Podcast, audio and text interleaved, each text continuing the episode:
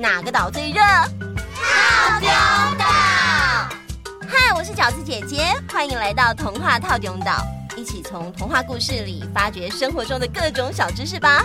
我们都套丁岛更新哦。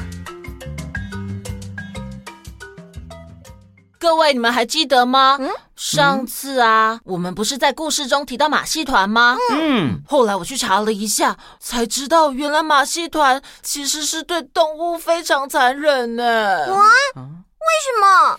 那是因为啊，年幼的野生动物比较容易训练啊，所以动物走私犯会偷走刚刚出生的动物宝宝，然后卖给马戏团。啊，怎么这样？哎呦，对啊，恐怖哦！而且啊，这些动物小朋友都是被用很粗暴的方式训练，如果他们不听话，就会被拿像很紧的绳子勒住他们，使他们呼吸困难，或者呢，让他们饿肚子，变得不得不服从。最后啊，会被训练到没有个性。马戏团的主人叫他们表演什么，就得表演什么。哦，但是啊，还好现在。大家的动物保护意识提升了很多哦。嗯，像现在啊，在英国、加拿大跟美国各大城市都有严厉的法律条文来管制马戏团。嗯，像是新加坡就已经明文禁止以野生动物做特技表演的节目了。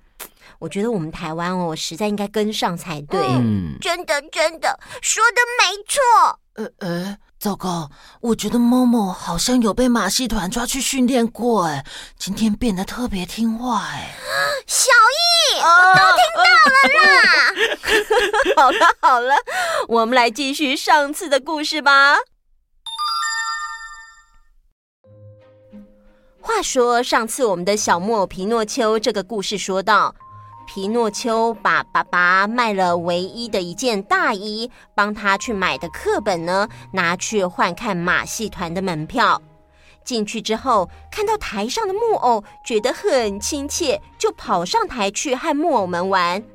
结果，因为皮诺丘跑上台去和木偶们玩，所以台上突然一片乱七八糟。马戏团团长烧火人看到，超生气的。准备直接把那些台上的木偶们丢到火里去烧。这个时候，皮诺丘却挺身而出的说：“如果你一定要烧的话，就烧我好了，饶了他们吧。”这时候，烧火人有些讶异的说：“哎呀，没想到你这小木偶这么有情有义。好吧，你的善良救了你的朋友和你自己，我不烧你们了。”告诉我你的故事，你为什么会到这里来呢？皮诺丘把一切都告诉烧火人之后，烧火人说：“啊，你父亲真是个好爸爸啊！那这五枚金币给你，回家去吧，带上我的问候，把金币交给你爸爸。”皮诺丘又惊讶又开心，不断的道谢。然后欢天喜地的踏上了回家的路。走没多久，皮诺丘碰上了一只跛脚的狐狸和一只眼睛看不见的猫。狐狸亲切的问候皮诺丘：“哎，早安啊，皮诺丘。”皮诺丘问：“你怎么会知道我的名字？”哎，我跟你爸爸很熟哦。啊，你在哪里看到他的？昨天呐、啊，我看到他站在家门口。啊，他在做什么呢？哎呦，他身上哦只穿着袖套，冷得一直发抖哎。哦，我可怜的爸爸，上帝保佑，从今天开始他不用再受苦了。嗯。为什么呢？因为我现在是有钱人了。你呀、啊，有钱人！皮诺丘生气的说着：“哼，这没有什么好笑的，让你们流口水了，不好意思。但是看清楚，我这里有五枚全新的金币。”看见了五枚亮晶晶的金币。而且也听到了金币撞击清脆的声音，狐狸和猫的心里都非常的惊讶又兴奋，但是表面却装作毫不在乎的样子。啊，我可以请问，这么多钱你要做什么呢？做什么喵？首先，我要帮爸爸买一件非常好的新外套，用金线还有银线织成的，然后再配上钻石的纽扣。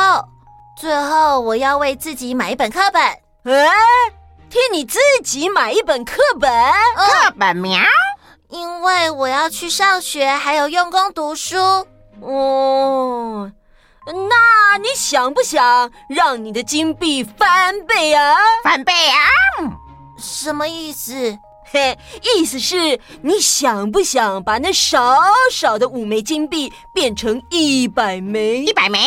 一千枚？一千枚？甚至是两千枚呢？两千枚？嗯，想是想啊，但是要怎么做呢？我告诉你，在傻瓜城那边有一块奇迹之地。只要在地上挖个小洞，把任何东西种进去，种进去，隔天都会长成一棵大树，开花结果。嗯，结果意思就是，如果种一枚金币进去，隔天你就会看到一棵长满金币的树。树苗。哇，意思就是我如果种五枚金币下去，就会得到五棵金币树。哇，太好了！如果我明天拿到很多金币的话，我会给你们五分之一的金币作为报酬。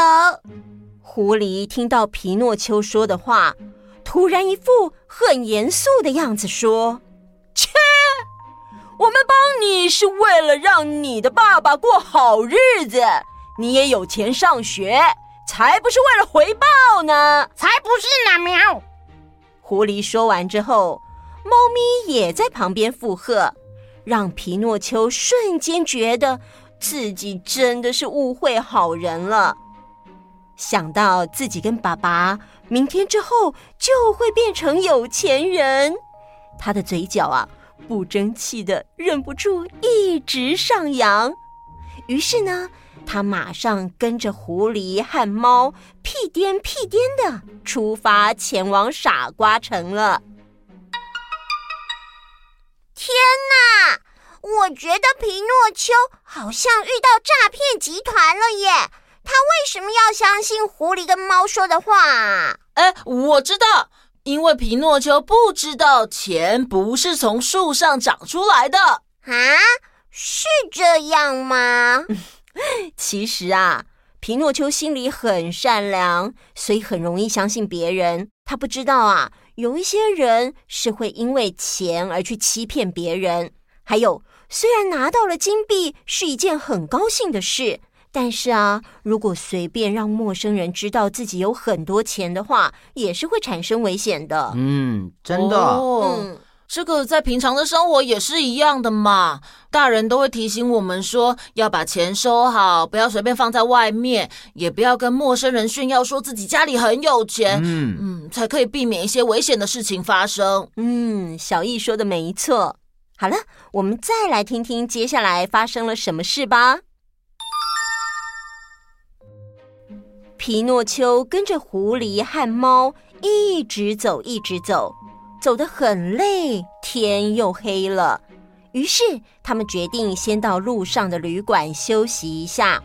狐狸对旅馆老板说：“老板，请给我们两间房间。两间房，喵。皮诺丘先生一间，我跟猫住一间。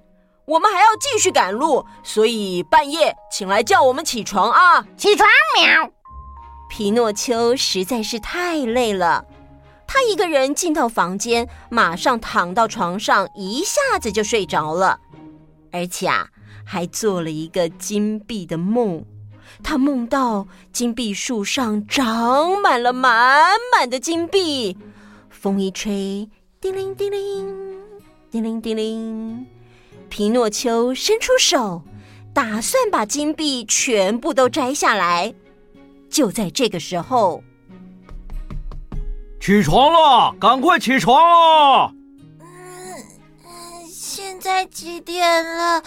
啊，我的同伴也起床了吗？啊，呃，他们说家里小孩突然生病，所以两个小时以前就先走了。啊，天哪！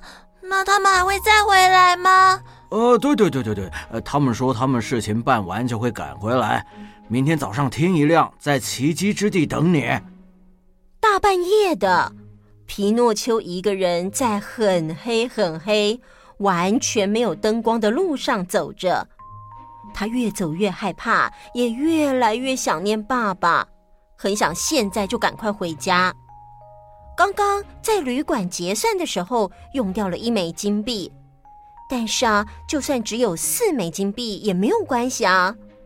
可是，同时在心里又有另外一个声音对他自己说：“我爸爸明天就会变大富翁了，我一定能带两千枚金币回家的。”其实啊。四枚金币对当时的皮诺丘跟杰佩托来说已经是非常大的一笔钱了，但是皮诺丘还想要更多，所以他在伸手不见五指的路上继续往前走着。嗯，为什么？为什么路上会伸手不见五指啊？难道没有开路灯吗？那是因为《小木偶奇遇记》这本书在意大利出版的时候，电灯虽然已经发明了，但技术不够成熟，所以还没有很多人用。哦，难怪街上会乌漆麻黑的。嗯，没错。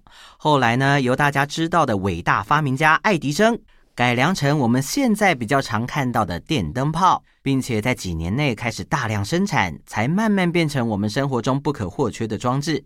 当年啊，可不像现在有网络、有飞机，资讯跟商品都传递得很快速。所以说，在《小木偶奇遇记》里，没有路灯是非常正常的事情哦。哦，哇，当年的世界连电灯泡都没有。我们现在却感觉什么都有了，超酷的！酷哦！现在的科技啊，是以前的人没有办法想象的。嗯嗯，现在在听的大家，你们呢、啊、也可以去查一查自己家里有的各项电器产品或是电子用品是什么时候发明的哦。哎，好了，嗯，时间差不多了哦。皮诺丘后面会发生什么事？我们下次再继续说吧。哦，时间过得太快了吧？对呀，你觉得过得快，表示这段时间过得很有趣哦。哦，各位朋友，你们觉得呢？可以加入我们的粉丝专业或是 IG，然后留言给我们哦。链接就在下面的资讯处，就在下面哦，一定要订阅我们哦，这样有新的内容就会收到通知哦。那下次见喽，拜拜，拜拜。